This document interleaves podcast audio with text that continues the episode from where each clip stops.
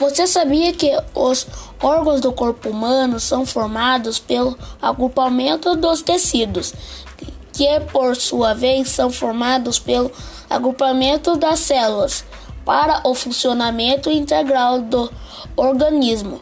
Os órgãos do corpo têm um sistema aonde cada um atua de forma única para desempenhar determinada função.